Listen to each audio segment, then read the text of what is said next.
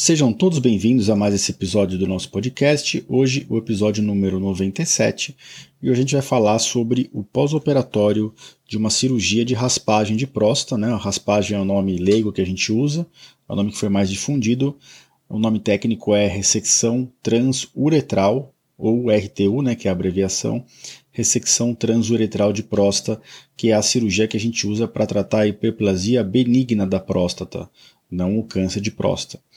Então, sem mais demoras, após a música de introdução, o nosso episódio na íntegra, sejam mais uma vez todos muito bem-vindos.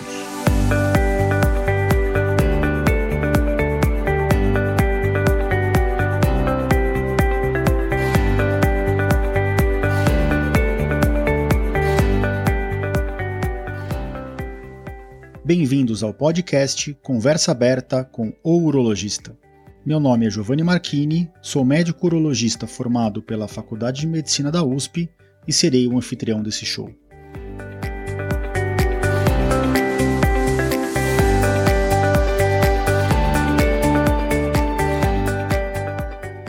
Nesse podcast, queremos compartilhar conhecimento confiável e de qualidade sobre saúde. Com um formato único e inovador e sempre com o foco no paciente, nós vamos esclarecer as suas dúvidas, trazendo todos os ângulos das situações vivenciadas no dia a dia da urologia.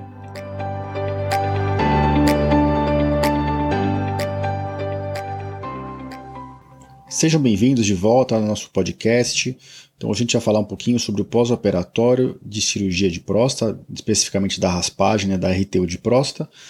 Antes de passar para o episódio na íntegra, eu queria como sempre, trazer a frase do dia para vocês e fazer alguns agradecimentos. Então, a frase do dia hoje é de Thich Nhat Hanh. Esse é um monge, professor e pacifista vietnamita. E a frase dele é: As pessoas têm dificuldade de abandonar seus sofrimentos. Por medo do desconhecido, elas preferem sofrer com o que é familiar. As pessoas têm dificuldade de abandonar seus sofrimentos por medo do desconhecido, elas preferem sofrer com o que é familiar. Acho que essa frase reflete bem o que a gente vê no consultório de pacientes com, com hiperplasia prostática benigna que estão com bastante dificuldade para urinar. Eles têm, as pessoas têm tanto medo de, de passar por, pelo, pelo desconhecido, que é um pós-operatório, um, uma possível sequela de uma cirurgia de próstata, que ela prefere continuar sofrendo com o quadro clínico que ela tem, mesmo não sabendo se é uma doença benigna ou não. Então é uma frase bem realista aí do consultório. E acho que se aplica a várias coisas na vida, né? Então eu queria trazer essa frase para vocês. Os agradecimentos dessa semana vão a pessoas que deixaram vários comentários interessantes e elogios de um vídeo que eu publiquei na semana passada nas minhas redes sociais. Eu fiz um vídeo sobre uh, eu quebrando uma pedra dentro do rim, a imagem ficou bem bonita, fiz esse vídeo e as pessoas comentaram, então eu queria agradecer aqui especificamente a Bia Souza, ao Ofir Marçal, que sempre comenta meus, minhas publicações, principalmente no Instagram. Queria agradecer a Vanessa Lacerda, ao Bruno Rafik, além da Simone Martins e da Ana Espósito. Então, aqui meus agradecimentos a todas as pessoas que têm interagido conosco nas redes sociais e dentro do meu site. Eu estou devendo aqui a resposta para três ou quatro pessoas que deixaram comentários dentro dos meus episódios aqui de podcast. E eu prometo que essa semana eu respondo sem falta, que a semana está um pouco mais tranquila que a semana passada.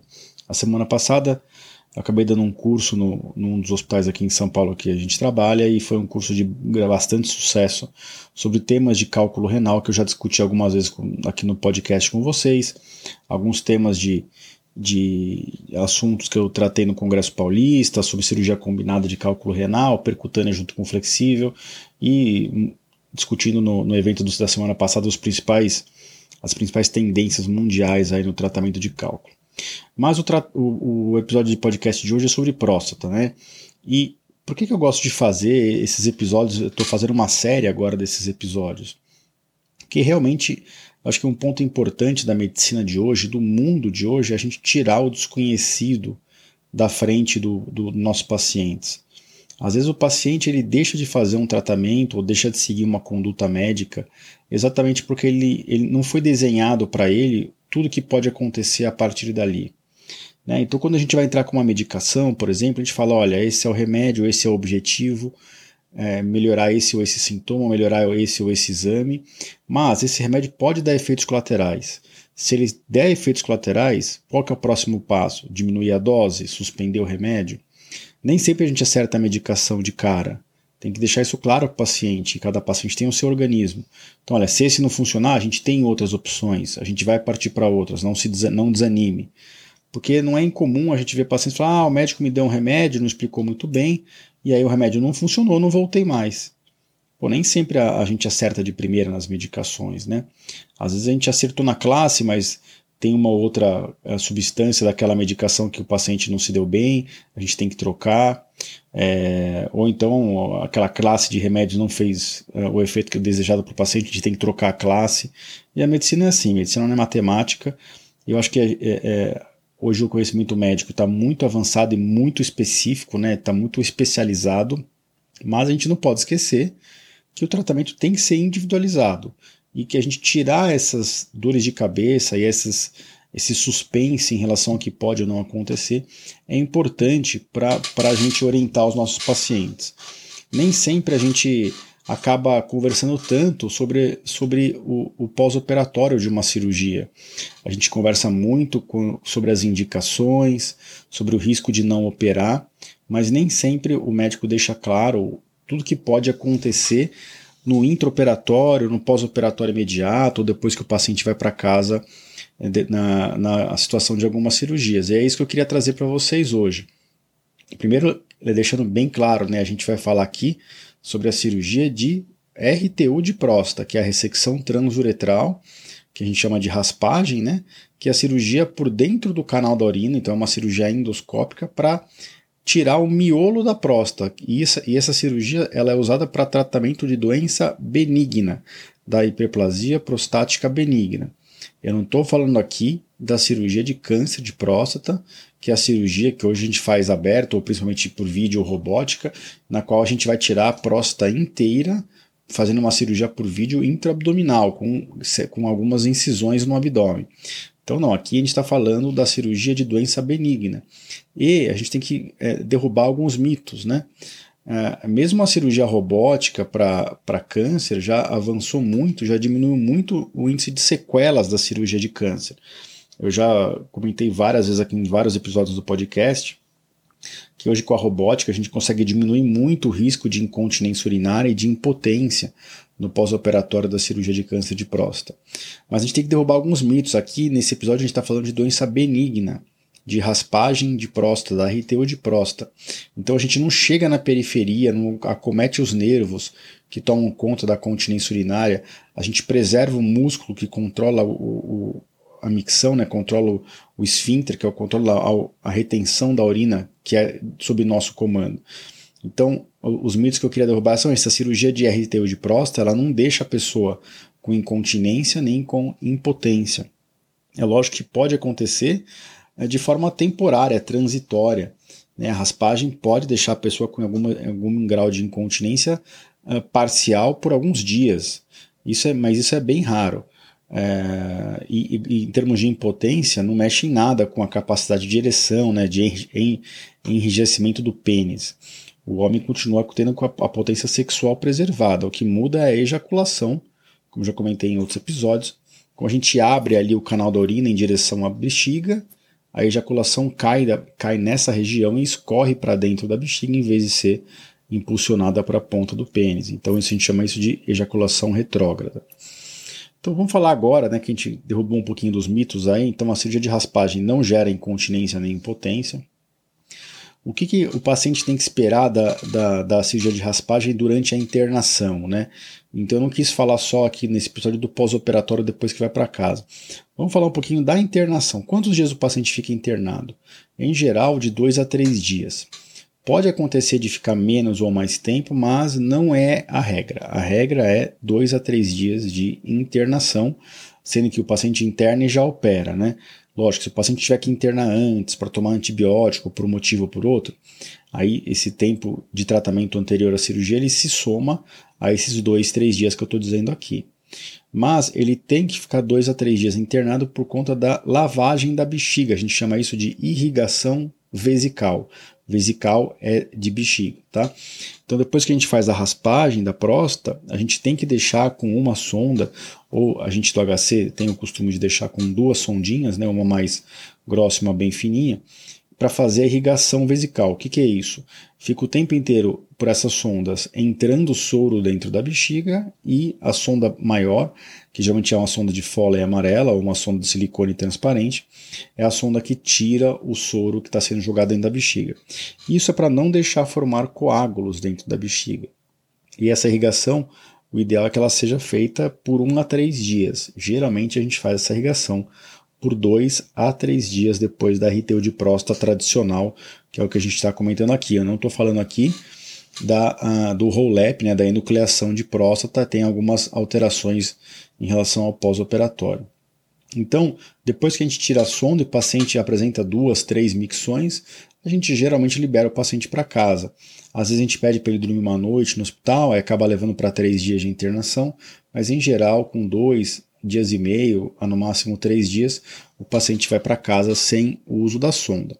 Na internação, ele fica medicado com analgésicos, anti-inflamatório, antibiótico profilático e depois ele vai para casa com algumas medicações. O que, que o paciente leva, agora já falando do pós-operatório, em casa, né? O que, que o paciente leva de remédio para casa?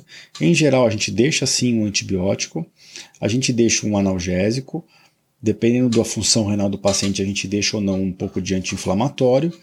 E eu tenho o costume de deixar um alfa-bloqueador, que é a tansulosina ou a doxazosina, ou quando o paciente já estava com um remédio de próstata combinado, é, tansulosina ou doxa com finasterida ou dutasterida, geralmente eu mantenho o mesmo remédio, até porque o paciente já tem em casa. E esses remédios, os relaxantes da próstata, a gente mantém em geral por 30 dias. Alguns cirurgiões têm o costume de dar o cepurim ou piridium, que mudam a cor da urina, eu prefiro não dar uh, ah, para não mudar muito o pH urinário e para a gente ter o parâmetro de sangramento. É normal que o paciente vá para casa com um pouco de ardência para urinar e urinando um pouco de sangue. A gente tem que lembrar que toda aquela área de raspagem por onde a urina vai passar depois, no pós-operatório, apesar de ter ficado duas, dois dias com a sonda, aquela área vai, vai ter que ser reepitelizada pelo tecido uh, interno né, da via urinária. Isso demora semanas para acontecer e toda vez que a urina passa ali naquela área que foi raspada, é como se fosse uma área de cicatriz interna, de cicatriz não, desculpa, de, de queimadura interna, então é uma área que pode arder e pode uh, incomodar um pouco. Eu gosto de deixar os pacientes bem medicados uh, por conta disso. Muitas vezes eu deixo uma receita à parte com tramal ou tilex, caso o paciente tenha um, um, um pós-operatório um pouquinho mais chato no sentido de de ardência ou de dor, aí eu peço para ele usar esse remédio. Então, o que, que é, o que, que é normal esperar em casa, no pós-operatório de uma raspagem de próstata? Primeiro é ardência para urinar. Isso vai acontecer. O paciente geralmente vai para casa com um jato bem mais forte já do que quando ele internou, porque o canal já está bem aberto, mas ele sente ainda um pouquinho de travamento na urina, porque a região está um pouco inflamada, e toda vez que a urina passa ali, ela turbilhona e ela raspa essa região, então dá ardência para urinar. A ardência às vezes até se reflete na ponta do pênis. Tem muito paciente que fala que a dor é principalmente na ponta do pênis. Isso é por inflamação da área operada. Outro, outro sintoma comum é a hematúria, que é o sangue na urina. Então lembra, durante a internação foram dois dias que ficou fazendo a irrigação vesical. Em casa, o que vai lavar a área operada e não deixar formar coágulo é a própria produção e eliminação da, da urina do paciente. Então o paciente tem que ficar muito hidratado, eu peço para duplicar ou até triplicar a quantidade de líquido habitual que está tá tomando, para que uh, não, não tenha muito risco de formar coágulo na bexiga.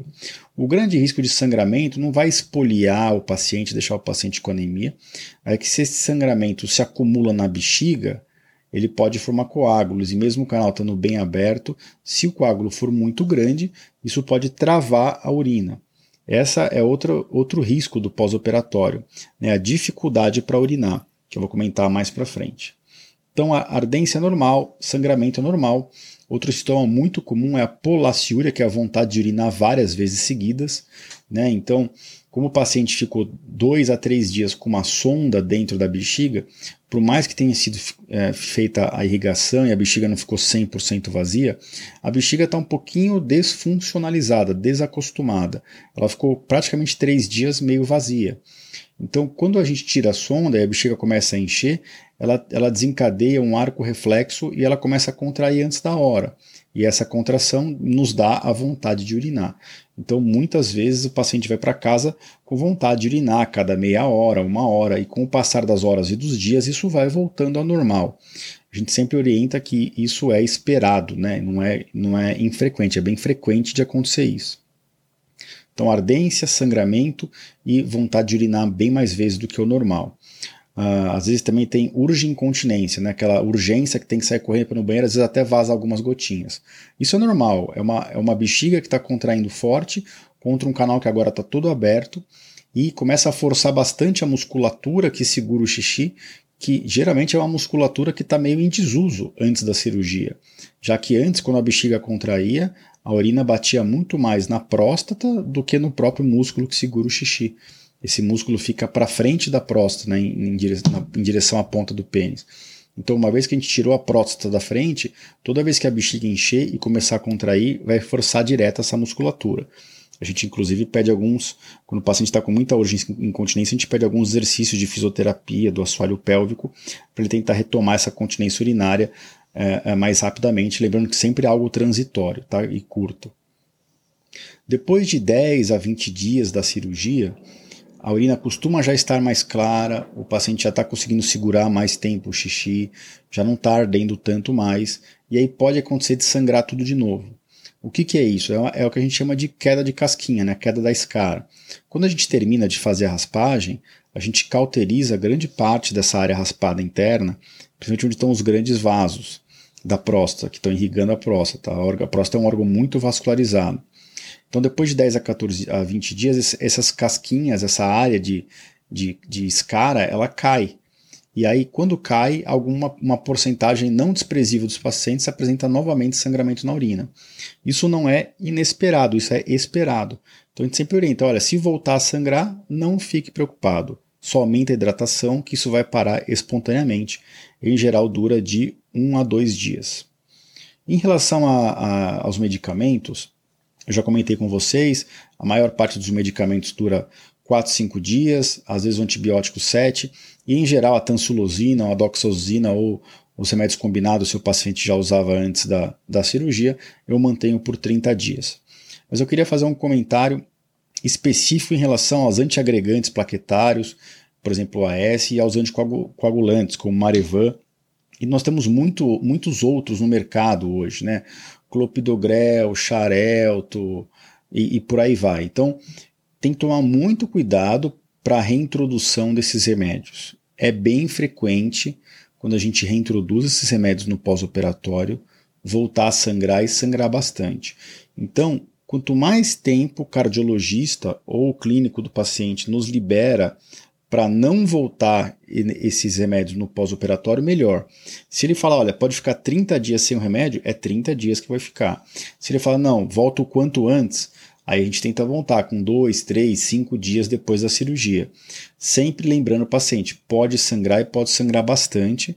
Às vezes acontece de sangrar e ter que voltar no pronto-socorro de tanto coágulo que está saindo, o paciente fica assustado, entra em contato com a gente, às vezes a gente tem que até levar para o hospital para passar uma sonda e fazer uma lavagem na bexiga. Então, só um parênteses aqui dos anticoagulantes, cada vez mais pessoas usam, cada vez a gente tem operado mais pacientes em uso de anticoagulantes, porque a gente está operando os pacientes com muito mais idade hoje, né? Antes, o, o paciente que falecia com 70, 80 anos em uso de remédio, hoje o remédio não segura mais, e o paciente está chegando com 80, 90, 100 anos na falha do medicamento, a gente tem que fazer uma cirurgia e nessa idade geralmente está usando anticoagulante. Então eu queria eh, trazer essa informação para vocês.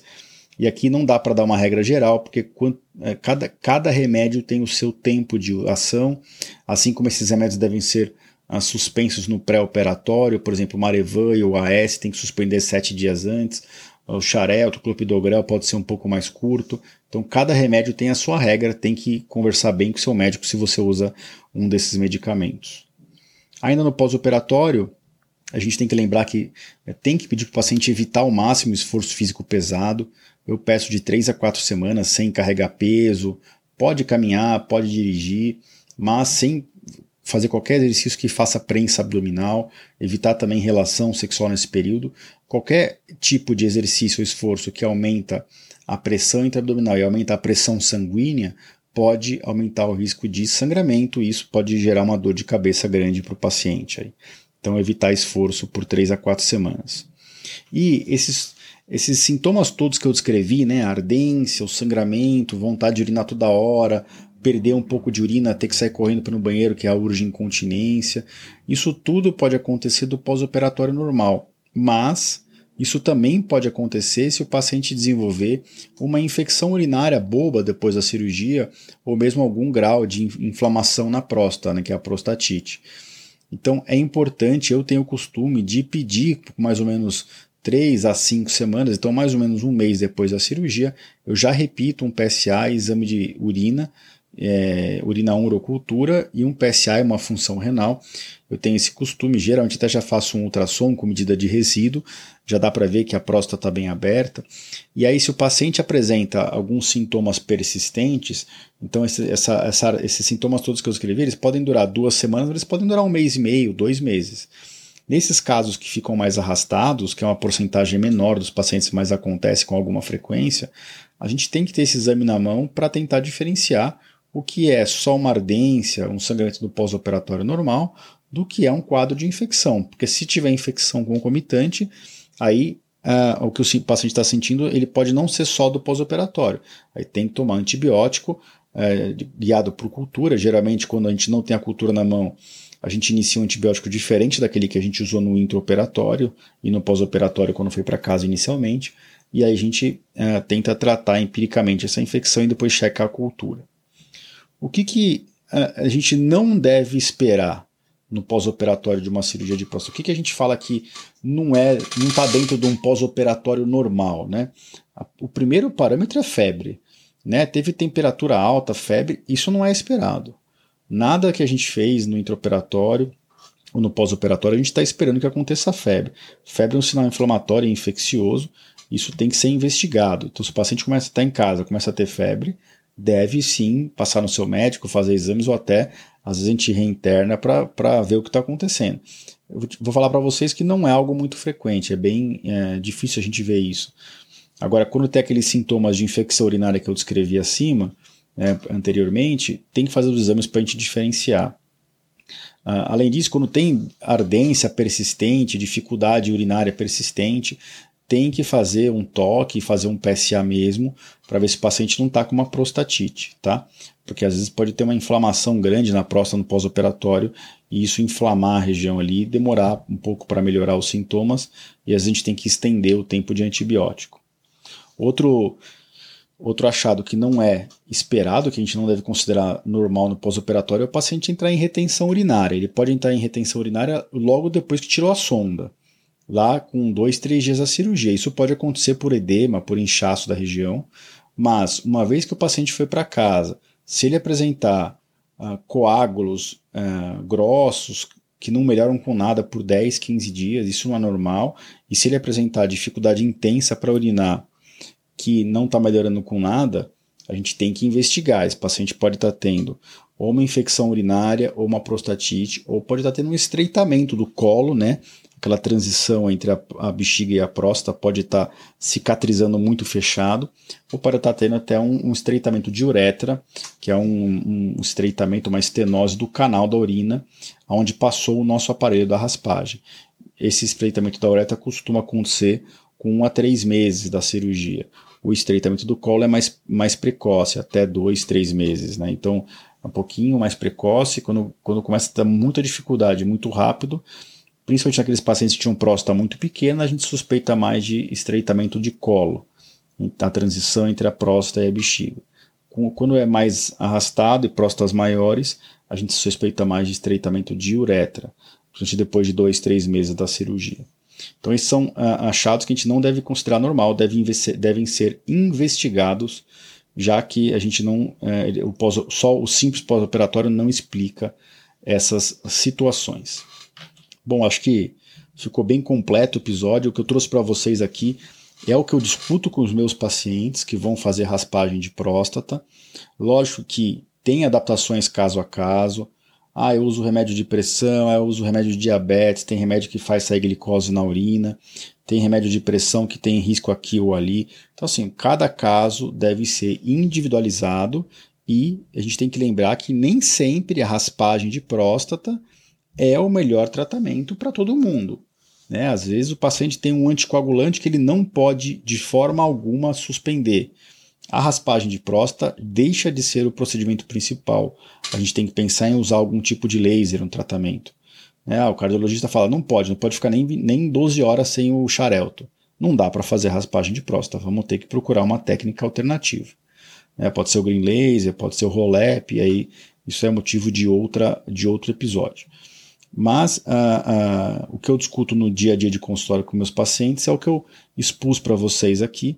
E uma vez que o paciente sabe, inclusive eu deixo isso no resumo de alta por escrito, na maior parte das vezes, a maior parte dos meus pacientes privados eles têm acesso a uma área do meu site onde tudo isso está por escrito exatamente para tirar o desconhecido uh, da frente do paciente.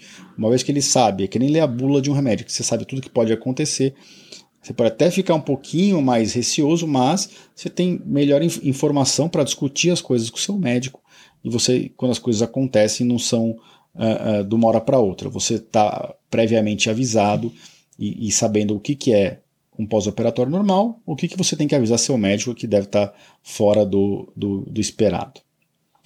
Bom, vamos ficando por aqui, que senão vai ficar muito longo o episódio. Eu queria de novo agradecer a todos que têm mandado mensagem dentro do site do podcast e as redes sociais. Esse episódio, lembrando que vai estar no www.ourologista.com.br barra podcast barra episódio 97. Lá, independente da plataforma que vocês estejam ouvindo esse episódio, lá no meu site, nessa página que eu descrevi, vocês podem deixar perguntas, dúvidas, comentários, que é um prazer para a gente responder. E tem bastante episódio interessante aí no, pipeline, alinhado na linha de produção. Eu espero que vocês estejam gostando de acompanhar a conversa aberta com o urologista aqui. Já estamos completando quase 100 episódios. Acho que é uma marca bem interessante aí, traz bastante experiência e conforto para fazer esse tipo de uh, mídia e de forma de comunicação médica com os pacientes me fale nas redes sociais o que, que você achou. Uh, eu fico aqui à disposição e a gente se encontra por aqui daqui a duas semanas. Um grande abraço a todos.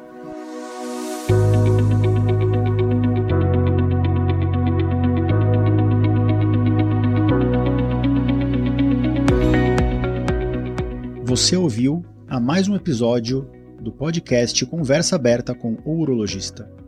Mais uma vez, obrigado e até o próximo.